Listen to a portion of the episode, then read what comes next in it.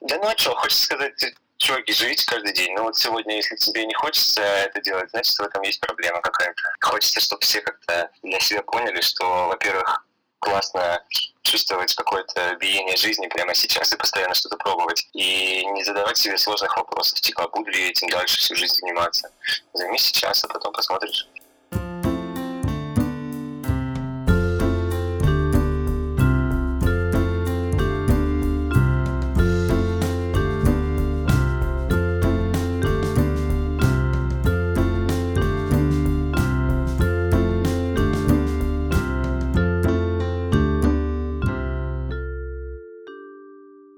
Привет, это подкаст Норм, и с вами Даша Черкудинова. И Настя Курганская. И сегодня мы поговорим на необычную для Нормы тему. Мне кажется, тоже вполне обычно. Да? Мы такой широкий спектр тем охватили в последнее время. Ну, с другой стороны, да. Короче, мы поговорим про то, как начать свое дело. Как бросить все эту надоевшую работу в офисе и выйти в сольное плавание. Вот я, я так формулирую, Даша. Мне кажется, что в сольном плавании тоже бывает работа в офисе, ну ладно. А поможет нам разобраться с этим вопросом Ксения Авдей. Здравствуйте. Карьерный консультант, коуч и основательница агентства Авдей Инфо. То есть очевидно, что Ксения бросила все и ушла в сольное плавание в какой-то момент. Абсолютно. Сегодня мы э, с Ксюшей поговорим о том, какие страхи преследуют нас э, на пути к э, тому, чтобы сделать что-то, что мы давно хотим со своей карьерой, как от этих страхов избавиться. И кроме того, в этом выпуске несколько наших друзей расскажут свои истории о том, как они начинали свое дело и как они себя сейчас чувствуют.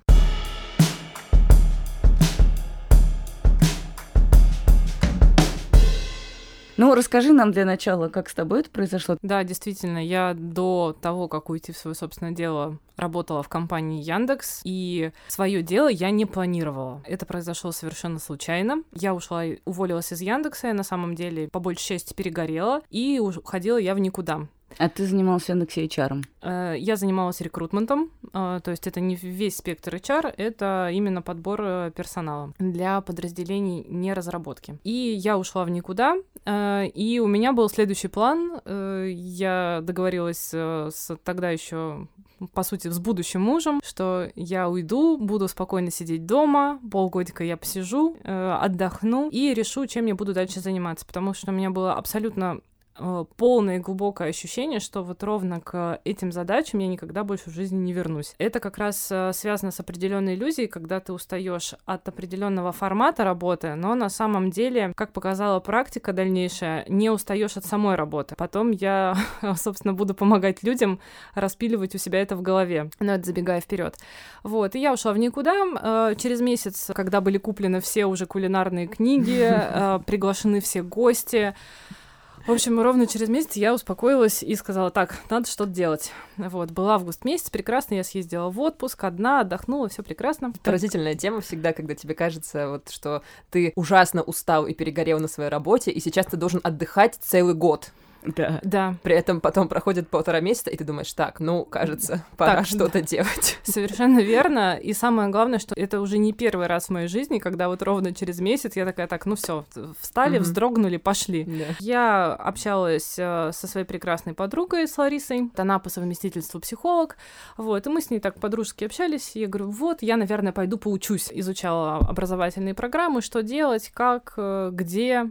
Вот, и говорю, мне надо пойти поучиться, наверное вот два с половиной годика, замечательно, я что-нибудь там поделаю. И она так на меня посмотрела и говорит, Ксюша, а может быть, хватит учиться? Может быть, пора отдавать? У тебя столько компетенций, столько знаний, столько умений, что пора уже, наоборот, работать на выход, а не э, все mm-hmm. время учиться и быть этим вечным учеником. И вот что-то в моей голове щелкнуло. При этом нужно понимать, у меня был Facebook на тот момент, порядка 300 друзей в Новосибирске.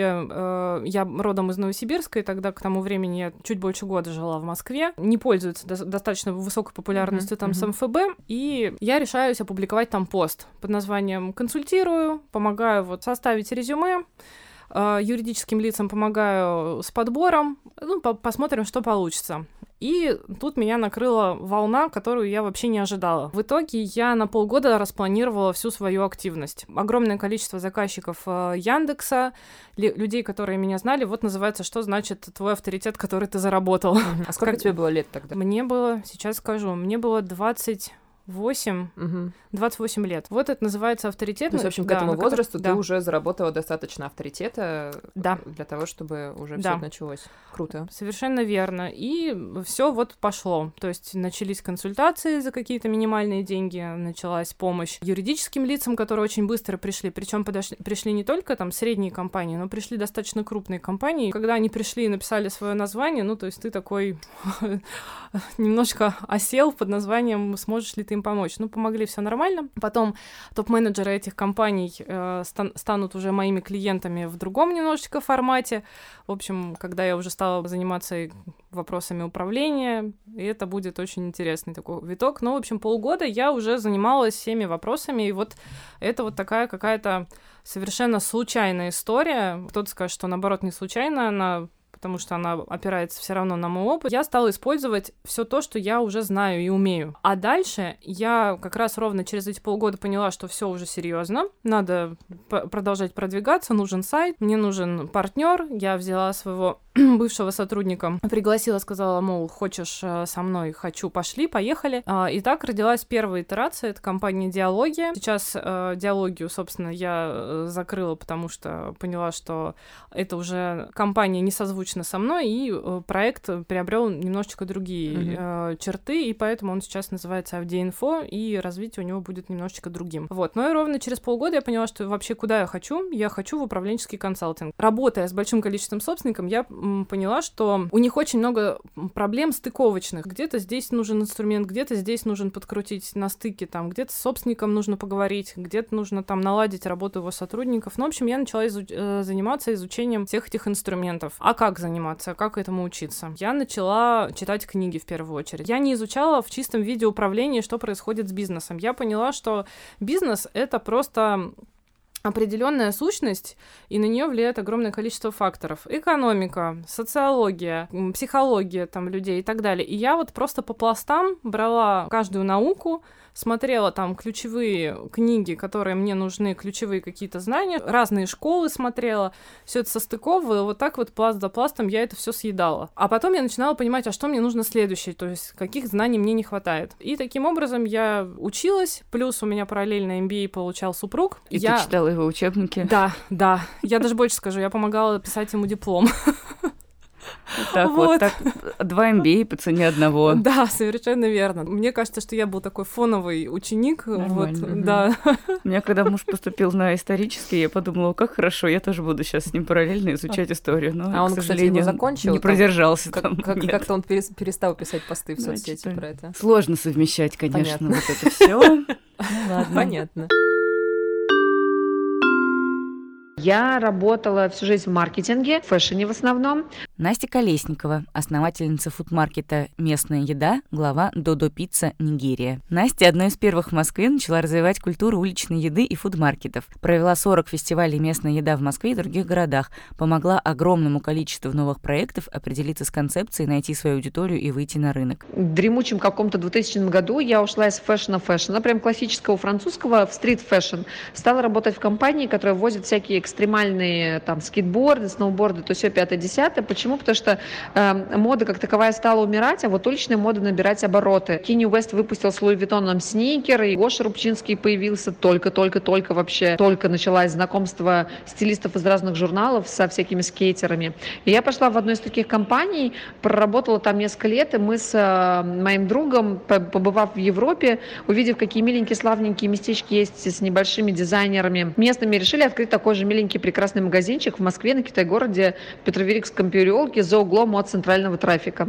Там должны были бы продаваться небольшие дизайнеры с уличной одеждой из всего мира и наши местные. Маленькое кафе и маленькая стена под галерею. Вот мы как бы это открыли, через полтора года закрыли, еще год где-то я отдавала долги. Это был э, офигительный и немножко грустный опыт. Ко мне приходила куча друзей, спрашивали, как начать всю свою историю. Я думала, блин, они сейчас так же, как и я, 5-10 миллионов э, возьмут, э, закопают, а поскольку опыт у них так же, как у меня нет, будут сильно расстраиваться и, и возможно, не получится. Что же делать, думала я. Надо придумать какую-то тестовую площадку. В какой-то момент я пришла к идее начать с еды, потому что в еде намного проще и быстрее понять, идет или не идет. Так, в 2012 году в конце года, в октябре, я сделала страничку в Фейсбуке под названием «Местная еда», начала писать про всяких начинающих рестораторов, предпринимателей со всего мира, которые не являются профессионалами, но делают какие-то маленькие прекрасные места. И с этого момента начала придумывать э, маркет местной еды, но у меня не было возможности его сделать. Я все искала то спонсоров, то площадку. И в мае 2013 года Пар Горького пришел и сказал, о, прекрасно, давай мы не хотели делать маркеты, но давай твой сделаем. Идея какая-то очень классная. И я начала делать маркет за собственный счет. Тогда появились ребята Burger Heroes, Burger Brothers, Serps, очень много э, Homemade Lemonade, короче, какое-то количество ребят, которые до сих пор существуют и известны. Э, Дюрюм-Дюрюм тогда же появились, Крабса Каминг тогда же появились. Э, вот так началась история маркета. Первый я вложила собственные деньги, второй был тоже еще с деньгами. На третьем мы отбили вложения, начали зарабатывать, ну там заработок такой, знаешь, типа серии, что-то в плюс, где-то что-то инвестируется и получается минус, плюс на это помогало жить э, небольшой команде и как-то там дальше развиваться. А вот это ощущение, когда о, поехали, мне кажется, что э, не то, что мы его перепрыгнули, в какой-то момент стало понятно, что это уже данность. Ну, то есть я вообще не представляю, как э, вообще без местной еды могло появиться все то, что сейчас появилось в городе и в стране. Все эти рынки, фудкорты, миленькие кафешки, где кофе наливают сам основатель, э, люди, пекущие хлеб, маленькие семейные кондитерские. В долгий период времени наша миссия была помочь как можно большему количеству людей открыть собственные классные места. Мы это сделали, вот объективно. Ну, то есть э, за последние несколько лет с момента появления местной еды очень много изменилось, и это дико круто. Когда ты поняла, что тебе нужны помощники, которым ты можешь доверять, которым ты можешь делегировать свои функции, на которых ты можешь сложить часть своих обязанностей? Как тебе удалось их найти? На первом этапе нет никаких помощников, точнее наоборот, есть как бы некоторая команда, состоящая из минимального количества людей, людей, которые на одном уровне заряжены и делают. У меня была тогда девочка, которая моя помощница, которая прям делала то, что сказали, то и делаю. Это не значит, что она была глупа или еще что-то, просто, ну это прям человек руки, который рядом с тобой и прям фигачит и помогает. Потом началось момент, когда начало что-то расти, появлялись функциональные люди, например, тот, кто пишет пишет тексты или технический директор. То есть появлялись люди, которые начали брать некоторый функционал конкретный. Параллельно был человек рядом, который начинал, ну, был сначала помощником, но превращался, забирал часть функционала. Вот как раз начинался в этот момент делегирования.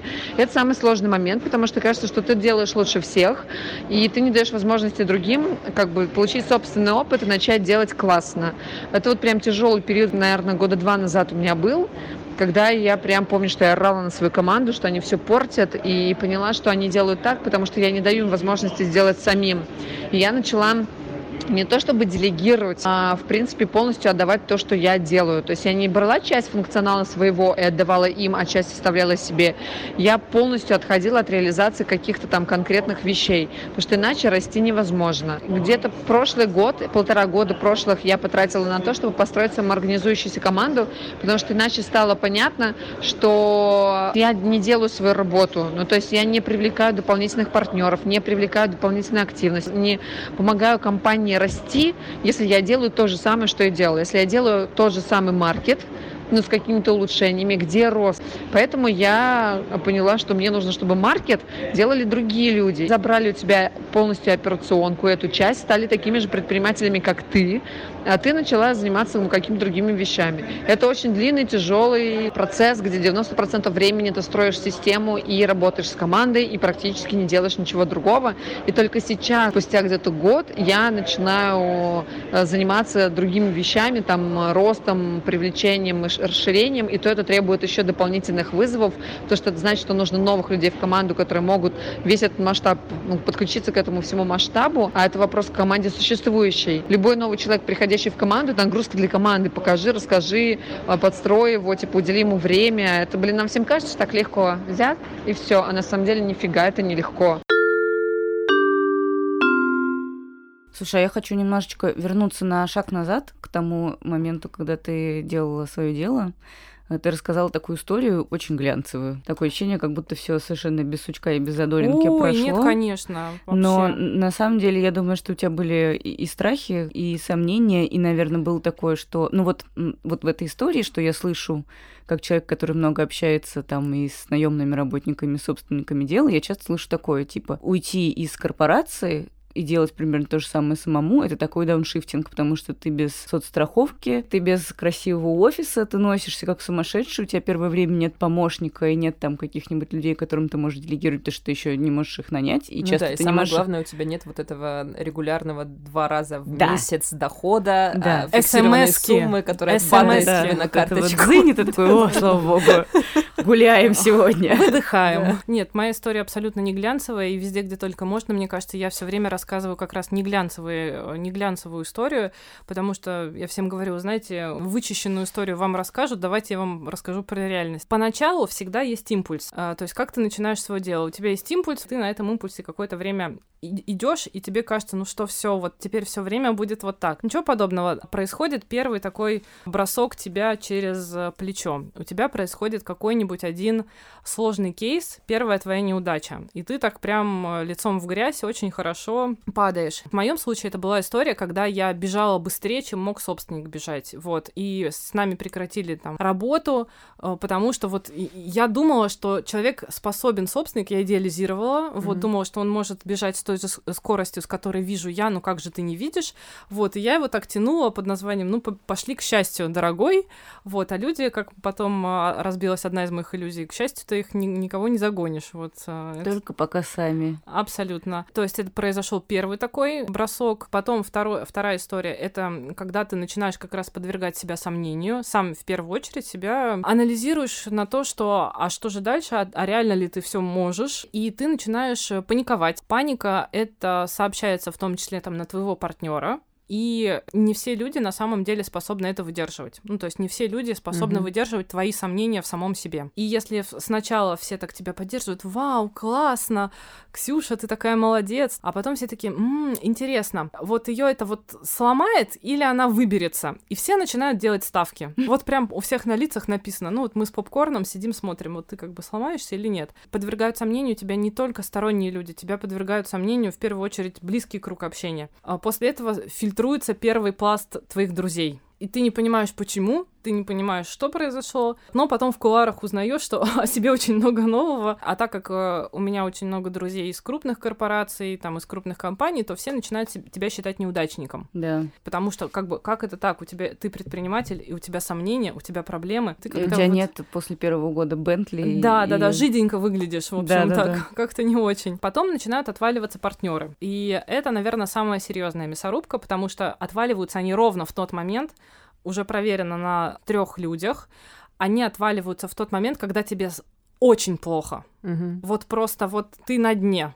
А сколько у тебя было партнеров? У меня было вот за это время три партнера. Ага. И Вот. вы, вы работали в паре, то есть они, Да, Ой, они да. менялись. Мгм. Да, я прям заметила, ну, может быть, это лично моя какая-то э, история, может быть, у кого-то все это происходит плавно, но чаще всего вот люди отваливаются, когда у тебя самый жесткий кризис, и они перестают, наверное, в первую очередь верить в тебя, ну, Мгм. потому что у бизнеса всегда есть проблемы. Ты просто на каждом витке решаешь свои другие проблемы, уже другого уровня и так далее. Но что не учитывают обычно эти люди? Что ровно когда ты вот как бы... Что тебя опред- определяет вообще в целом как предпринимателя? Это то, что вот ты на дне, ты такой опустился, ноги уже плотно на дне, ты так ил вокруг себя шебуршишь. Вот, и ровно в этот момент ты можешь оттолкнуться и подняться. Вот это люди действительно такого предпринимательского толка. И, наверное, я себя к ним отношу уже Мгм. теперь. Почему только теперь? Потому что вот я уже несколько раз такие вещи преодолела и поняла, что вот это ровно меня, наверное, очень сильно а- отличает, потому что я действительно после этого поднялась, и после каждого, например, ухода партнера мой бизнес простреливал в два раза сильнее. То есть, видимо, это должно было произойти, ты должен был сделать из этого урок. Я много уроков из этого извлекла, но ровно после этого происходит какое-то событие, и у тебя следующий рывок, и следующий такой вот спринт, и, конечно, это очень жестко, потому что эти люди становятся тебе родными, они знают все твои слабости, они знают твою силу, они знают твои мысли. Мгм. Это правда сложно. А у нас сейчас еще такая эра, ты должен быть успешный, ты должен быть всем улыбаться, ты должен все время быть вот таким вот, вот реально глянцевым. Воодушевляющим. Да, да, воодушевляющим, и ты не можешь проваливаться, ну, то есть ты не имеешь на это права. Нет, на самом деле все мы имеем на это право, все проваливаются, все устают, все хотят иногда бросить. У меня один раз был вот как раз этап, а, после второго сложного клиента, а, когда я на три месяца продолжала работать, но я три месяца сидела и думала, а буду ли я продолжать работать. Угу. Это постоянные сомнения, переваривание, дно на, наверх, потом опять на какое-нибудь дно. Поэтому вот как раз меньше всего в моей жизни, наверное, какого-то глянца. Ну, так примерно в процентном соотношении, сколько у тебя, ну, типа, занимают походы, не знаю, в море, катание на яхте и такая около офисная работа, и там контент, вот это все. Сейчас я что-то зачистил с морем, аж э, сам удивляюсь. Сейчас получается, что у меня чуть ли не две недели в месяц я где-то где путешествую, ну или одну. Саша Сколков, креативный директор школы яхтинга «Сила ветра». В прошлом главный редактор интернет-издания «Фурфур». Во время работы в «Фурфуре» Сколков увлекся парусным спортом – Сначала прошел курс яхтинга в родном Ейске, потом завел небольшой паблик ВКонтакте, в котором писал о своих тренировках. Затем организовал бюджетный курс занятий парусным спортом на Черном море. Примерно в это время он познакомился с Максимом Пинигиным, опытным капитаном и владельцем школы силы ветра. Сколков присоединился к регатам Пинигина, запустил тренировки в Москве и понял, что яхтинг становится для него чем-то большим, чем увлечение. В 2017 году Сколков оставил работу в медиа и присоединился к «Силе ветра» в качестве совладельца. Когда мы звоним Саше, он занят подготовкой к очередной регате. Через три дня ему предстоит большое плавание по Средиземному морю. Слушай, а ты помнишь момент, когда ну, собственно, ты ушел из ВАМа, и твоей основной деятельностью стала сила ветра. Как ну, смотри, Фурфур тогда переживал такой момент, когда мы его пытались э, перезапустить полностью. Там была длинная история переговоров с э, издательским домом, которому принадлежит Вайс, и который хотел на базе Фурфура запустить свой Вайс э, в России. Ну и там были сложные штуковины, почему там все не срослось, там, э, но в первую очередь просто потому, что Вайс испугался российского рынка в последний момент. Вот. А я, честно говоря, ну, этого рода деятельности немного устал. Просто меня немножечко стала добивать вот эта вот единообразная такая гонка за просмотрами, единообразные, наверное, принципы все э, монетизации медиа, то, как это устроено сейчас, и стал чувствовать, что у меня как-то меньше, меньше радости все вызывает. А в «Силе ветра» все выглядело так, что если я туда уйду, заниматься я буду примерно тем же. Все равно переупаковка каких-то смыслов э, для работы с аудиторией. Хоть ты сужаешь безумно список тем, с которыми работаешь, но зато эти темы точно мне сейчас интересны. Мы создаем какой-то классный контент, выпускаем журнал, придумываем всякие интересные маркетинговые ходы, э, работаем с какими-то брендами или с спонсорами.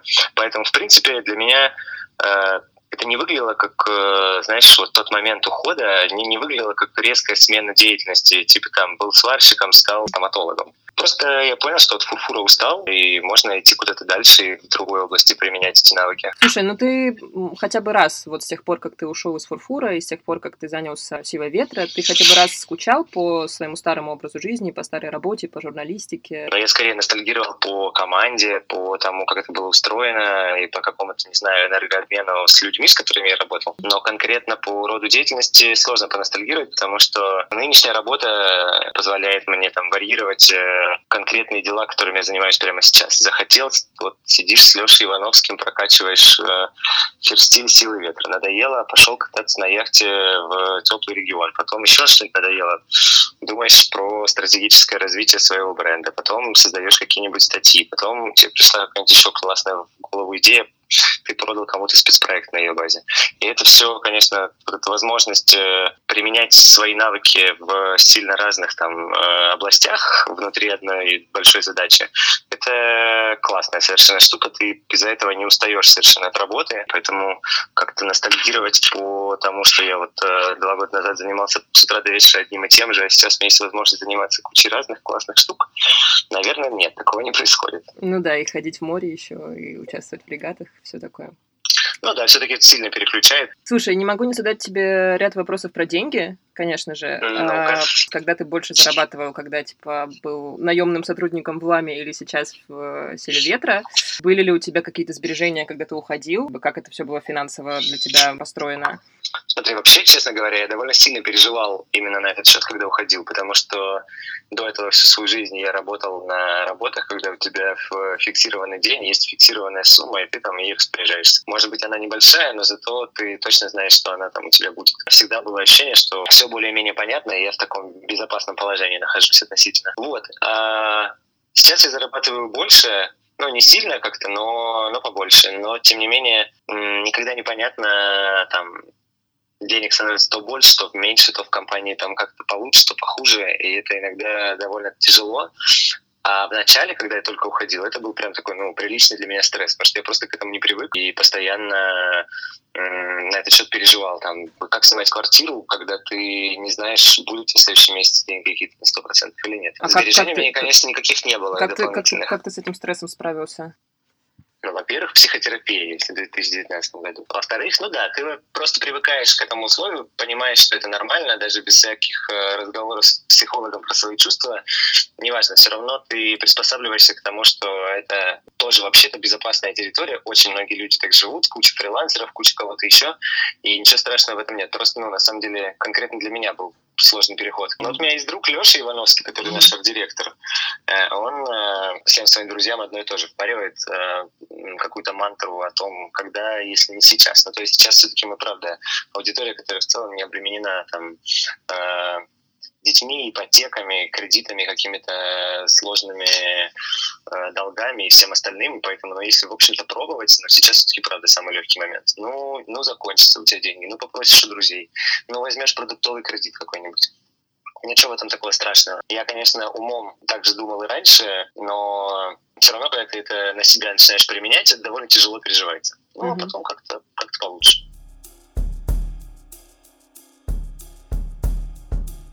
Музыку для выпуска, который вы слушаете, написала друг нашего подкаста Кристина Вазовски. У Кристины тоже есть замечательный подкаст, он называется «Это провал». Разные люди рассказывают там о своих провалах и неудачах.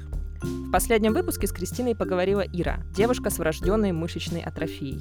Ире всю жизнь говорили, что она никогда не сможет ходить и вообще проживет недолгую жизнь. В подкасте «Это провал» она рассказывает, как через множество отказов шла к операции, которая должна была хоть чуть-чуть облегчить ее состояние. Это отличный выпуск, и мы советуем послушать его. Ссылку можно найти в описании подкаста. Слушай, а да. когда к тебе приходят люди в сомнениях, начинать им свое дело или нет, как ты определяешь, есть у них предпринимательский вот этот вот И вообще нужно ли им это на самом деле, или да. они могут еще пока... Отговариваешь ли ты их?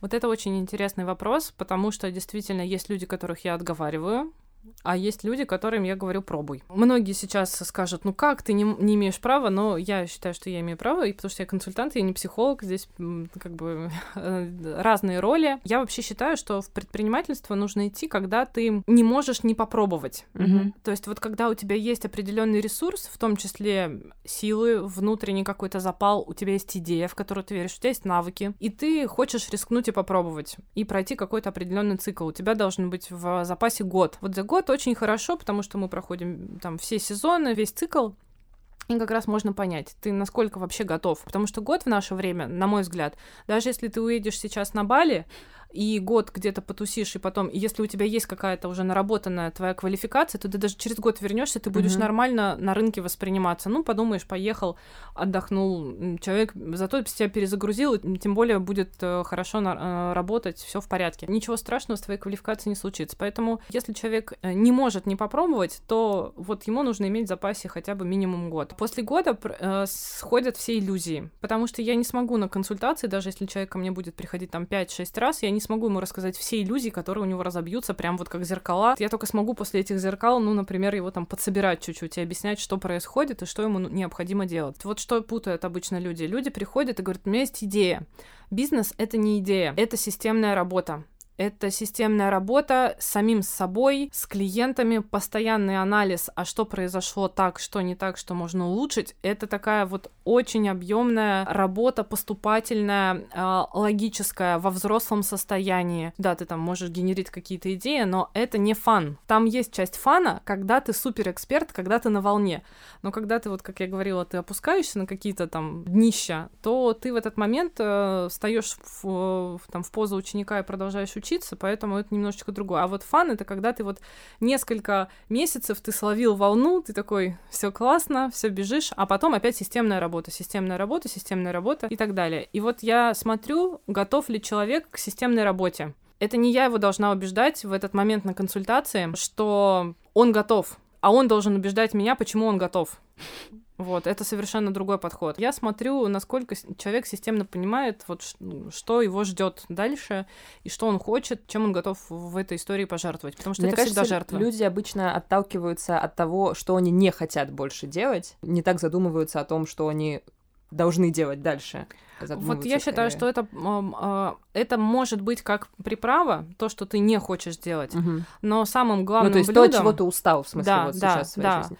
Это может быть вот таким хвостиком кометы, но э, самой кометой угу. должно быть то, чего ты хочешь потому что двигает нас вот э, все равно ресурс э, под названием «что я хочу сделать?». Потому что если ты все время убегаешь от того, чего ты не хочешь, то непонятно, куда ты, собственно, бежишь. Угу. И ровно вот эти люди часто приходят э, потом с вопросом «ну вот я убегал от этого, а к чему прибежал, я так и не понял». Поэтому вот якорно эта история, ты понимаешь, что ты хочешь э, делать, и ты не можешь это не делать. Вторая история, ты понимаешь, что это системная работа, у тебя есть определенное время, средства.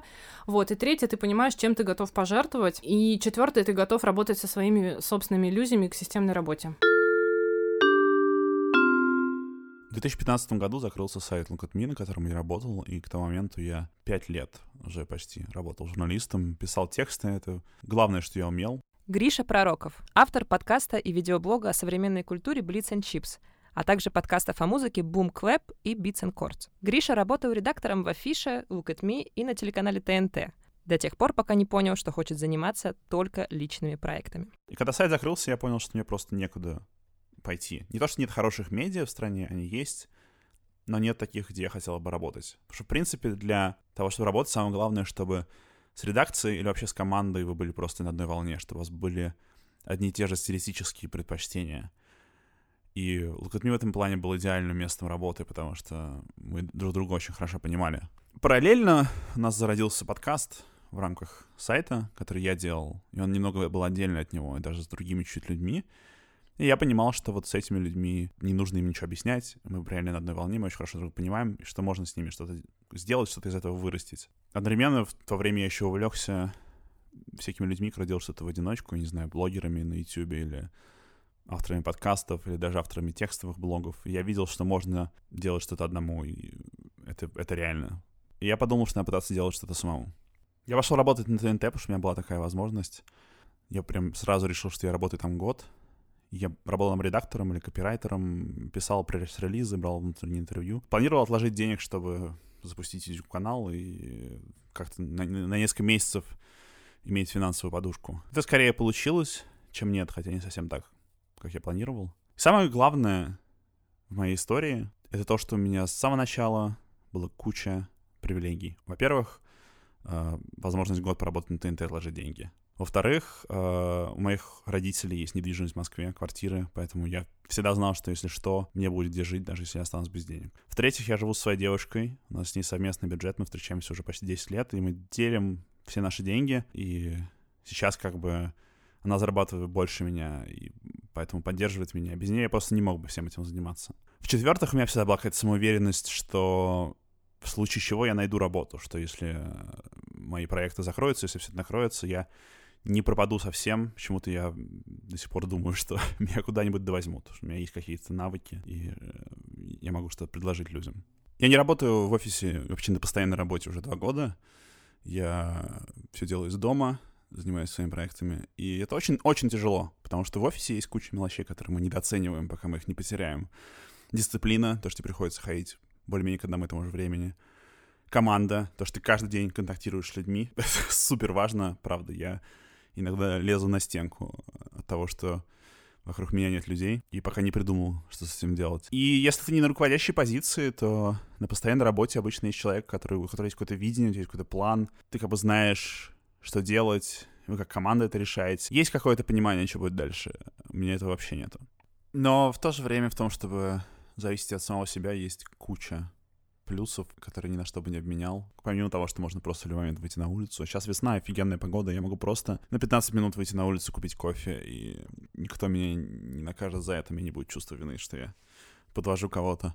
И я чувствую, что я могу любые свои идеи реализовывать. Штуки, которые могли бы зарубить, например, если бы это был сайт, я могу сделать. У меня всегда было ощущение от подкаста, что мы делаем просто, что нам хочется. И то, что в 21 веке ты можешь делать то, что хочется, и находятся люди, которым это нравится, и которые тебе подкидывают за это даже денег, это просто потрясающе. Мне нравятся все люди, которые что делают в интернете, неважно, это инстаграм-инфлюенсерки или политические видеоблогеры. Разумеется, есть психологическое давление, когда делаешь что-то один. Особенно, когда э, у тебя есть какая-то аудитория, которая вот в моем случае у меня есть Patreon, и мне люди дают деньги, и я чувствую ответственность перед ними. И у меня все время есть тревога, по поводу того, делаю ли я достаточно, отбиваю ли я те деньги, которые они мне дают. И, конечно, иногда мне кажется, что я не не соответствую, в общем, ожиданиям. И в эти моменты мне очень хочется уйти обратно, найти постоянную работу, которая кажется более комфортной. На самом деле, даже несколько раз у меня были моменты, когда я прям в Твиттер писал, себе, ну все, пора все заканчивать.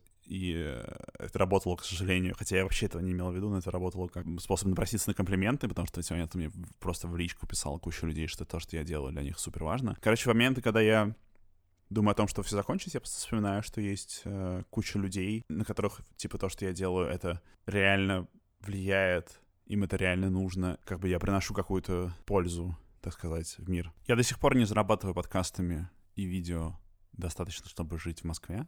Если бы, как я уже сказал, не было моей девушки, я бы просто не мог этого делать, скорее всего. На всех своих постоянных работах я зарабатывал больше. И раньше я еще делал фриланс довольно много, когда я только ушел с ТНТ и зарабатывал больше.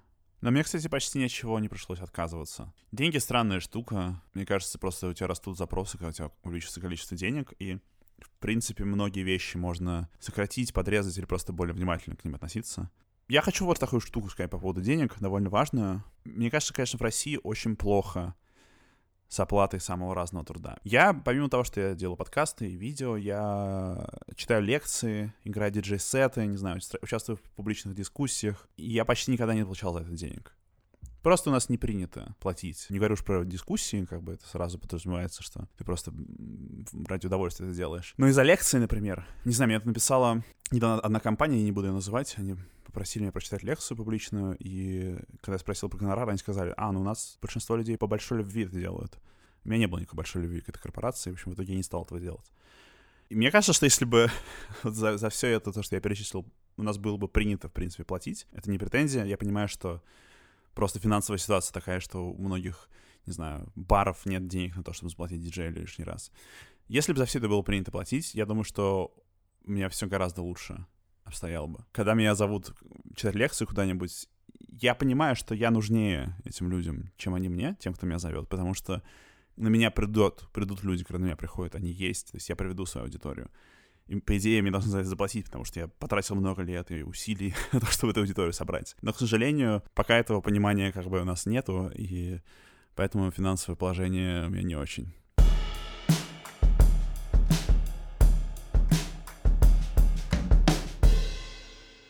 Вот, кстати, знаете, я как э, человек, который пишет про бизнес и про малый бизнес в основном лет 10 последние, хочу сказать, что у меня есть такое наблюдение, кто обычно делает свое дело. Это люди, либо люди, которые не могут встроиться в систему, не могут найти работу. Это часто для регионов очень характерная mm-hmm. история или это там характерная история для каких-то разваливающихся отраслей типа журналистики, yeah. извините.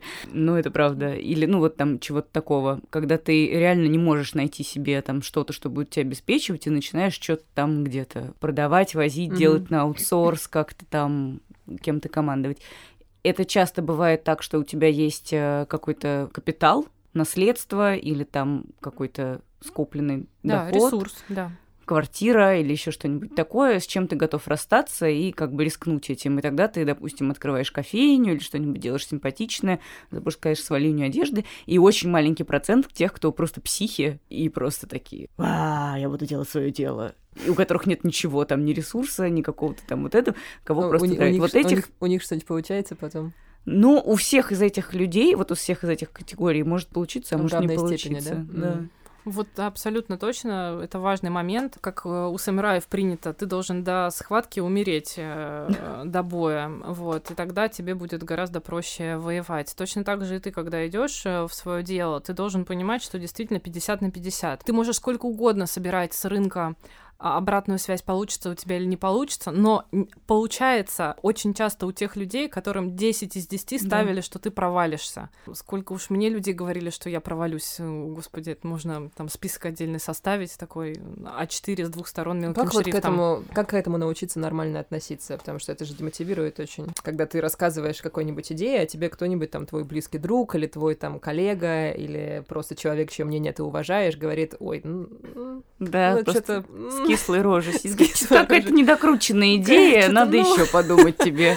Да, ну не знаю. Э, у меня есть две ветки поведения. Первая ветка если я этот совет попросила, то я сделаю какие-то выводы, которые мою идею должны обогатить. Я вытащу из этого человека информацию, которая мне поможет. Самые сильные эксперты и очень хорошие менторы никогда не скажут, что у тебя не получится. По крайней мере, у тех менторов, в которых учусь я, и в России, и за рубежом, первый закон никто никогда тебе не должен этого говорить, и ты не имеешь этого, на это просто морального права. У каждого свое, свое внутреннее право, конечно, но вот на, на самом деле реальное менторство, оно никогда не, тебе такого не скажет. Оно тебе даст инструменты. Если я прошу у человека совет, я прошу у него инструмент. А если я не прошу, то я смотрю, вот эта критика, она мне помогает, если она мне помогает, я опять же вытаскиваю, а если не помогает, то я понимаю, что, ну, если человек вот прям очень радикально в мою сторону как-то выражается, а поверьте, я выслушивала очень сложные конструкции в свой адрес. Это были и проходы по моей женской истории. Ну, можешь вспомнить какую-нибудь самую Ну, то, что я зарабатываю на булавке,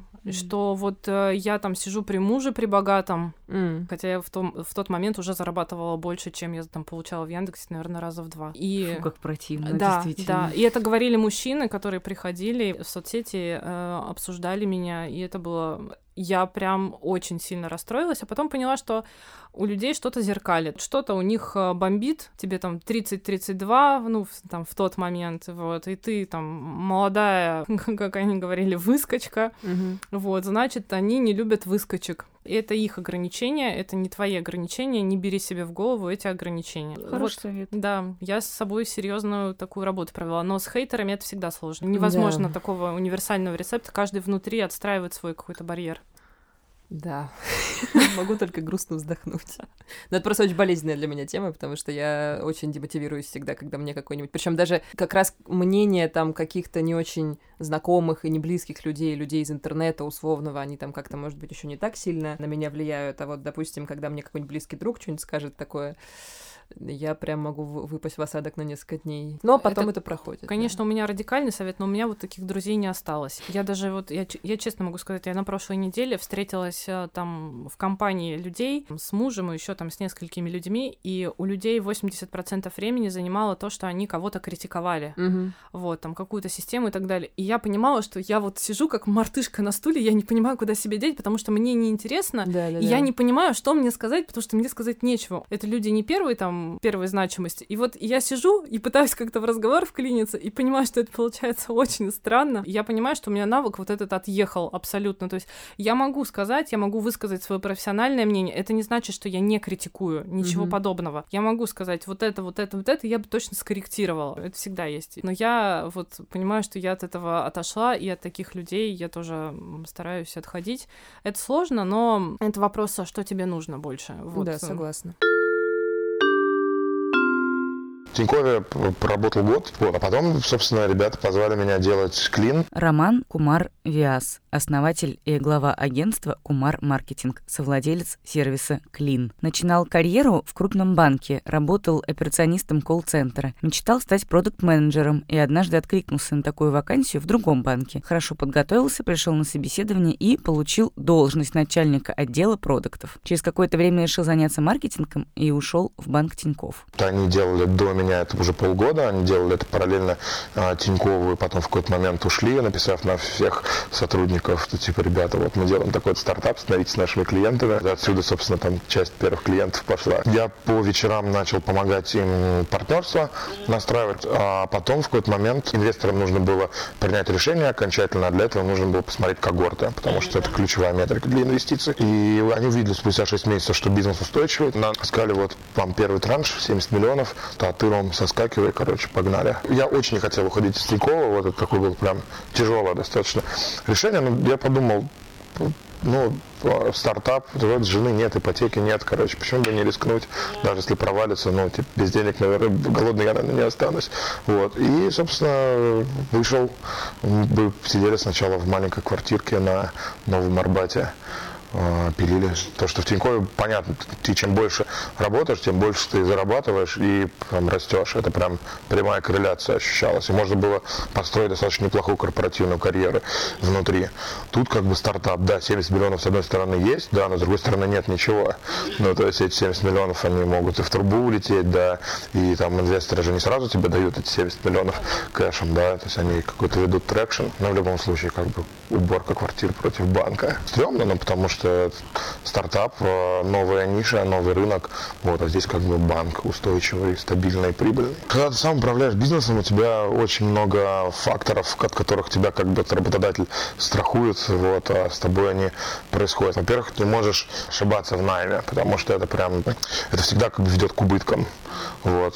Поэтому ты должен всегда нанимать очень э, вдумчиво, вообще скрупулезно подходить к этому процессу. И у тебя часто нет денег на то, чтобы нанять крутых спецов в корпорации. Это есть. Третий минус, э, ну, у тебя отсутствует бренд как таковой. Вот, и там, если, там, когда ты пишешь э, от лица Тинькова кому-нибудь э, партнериться, все, естественно, говорят, вау, да, конечно.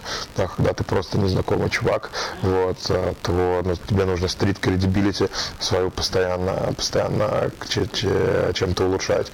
Плюс, э, опять, отсутствие процессов полное, да, то есть если там есть регламенты, четкое распределение зон ответственности и так далее, то здесь в бизнесе тебе нужно это самому все простраивать. А ты сначала там а, заказываешь пиццу, менеджеришь офис-менеджера, сам себе маркетолог, сам там клиентский сервис, участвуешь во всех клиентских встречах, клиентских созвонах и так далее. Ну, короче, ты выполняешь вообще все абсолютно функции. Вот. Это, разумеется, сложно. Но и плюс у меня не было ни одного выходного. Вот, момент, как я... А, нет, ну вот я на свадьбу отлетал э, на пять дней два раза.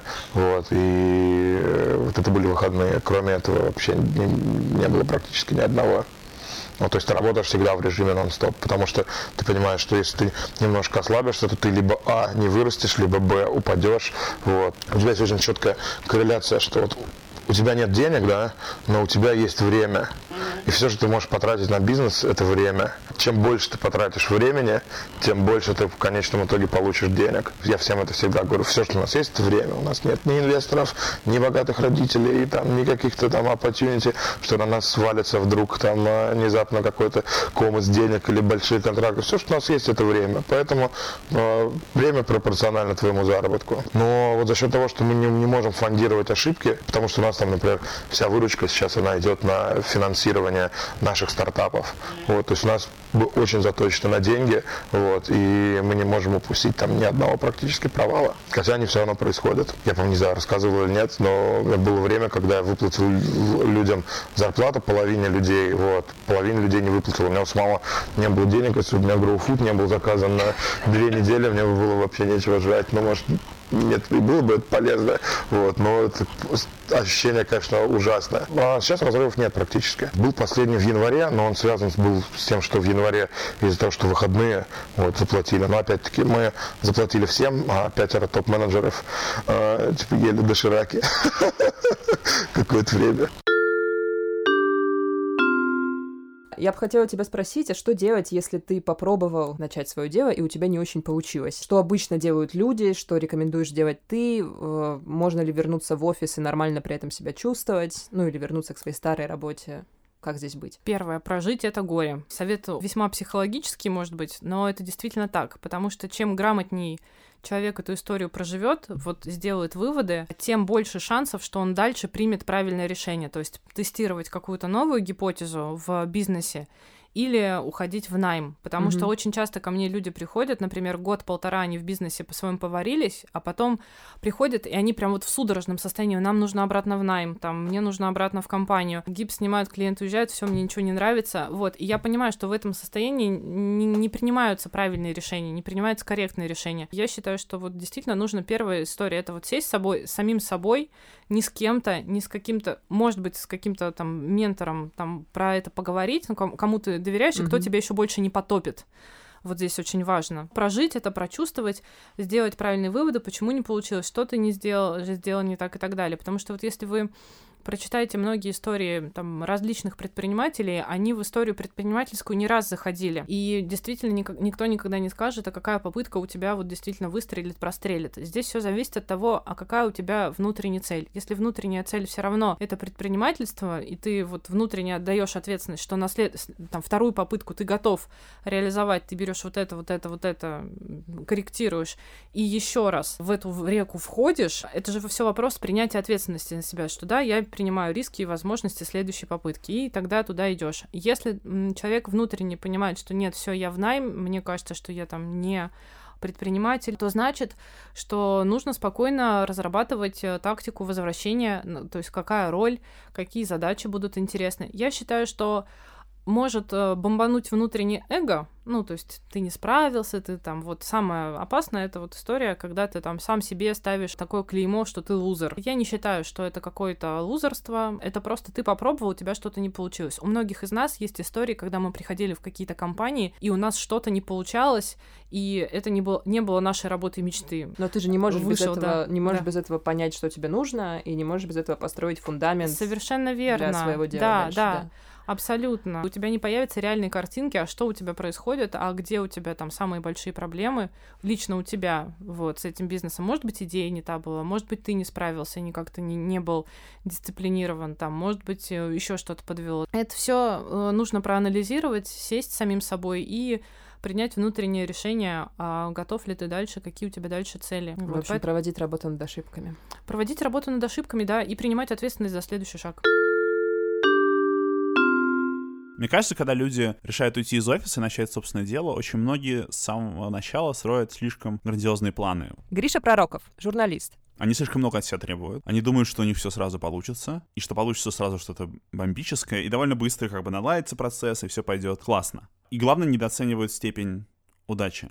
По-моему, главное и было бы круто, если бы я несколько лет назад это понял. Это не требовать от себя слишком много, вообще не корить себя, если у тебя что-то не получается, потому что для продуктивного и какого-то легкого, хорошего процесса нужно чувствовать себя спокойно. Есть такая проблема, что во всех историях успеха люди, у которых что-то получилось, преуменьшают обычно роль счастливого случая и удачи, и преувеличивает собственные заслуги. А на самом деле счастливый случай очень важен. И вам может просто не повести на самом деле. Воспринимайте это как процесс. Я до сих пор воспринимаю то, чем я занимаюсь, как процесс. Я не знаю, буду ли через год это делать, например. Может быть, нет. Но штука в том, что вы и про свою постоянную работу тоже не знаете этого на самом деле. Вас могут уволить, э, вас могут, вашу компанию могут закрыть неожиданно, резко. Всякое бывает. И вы как-то будете выживать в этой ситуации. Вы что-то будете делать. Гарантий никогда нет. Штука в этом. Поэтому пробовать, в общем, не так страшно.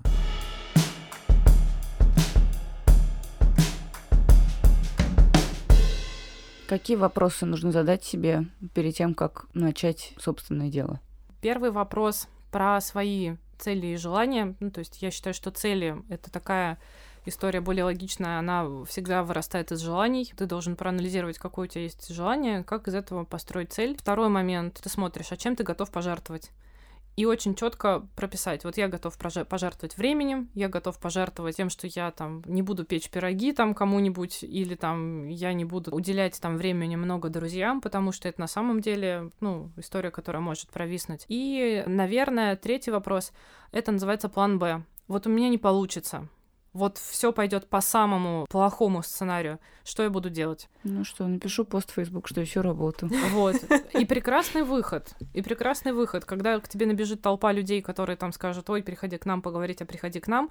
Это резко поможет э, и сам, поможет сильно самооценке, и все, и, и уже будут какие-то новые шаги. Главное mm-hmm. это себя не жалеть. Можно себя пожалеть, один вечер наедине с собой с бутылкой вина под слезливую мелодраму прекрасную, вот прям прорыдаться, но не больше одного вечера. На следующий день ты должен переставать себя жалеть. Это не помогает. Ты должен вот прям вот потонуть один вечер, но на следующий день ты встаешь и все. Ты не лузер, ты не все проиграл. У тебя осталось там твое здоровье, у тебя остался опыт.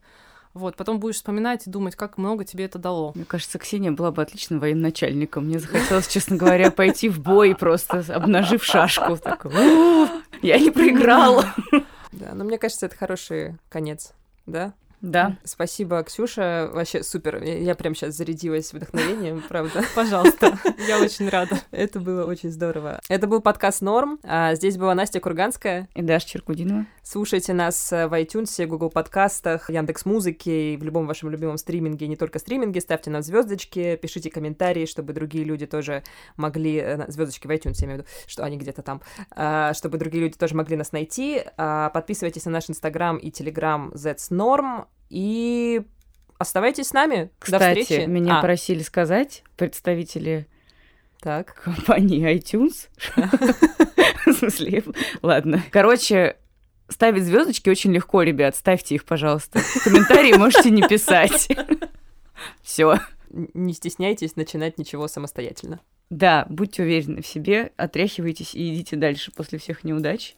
Пока. Пока.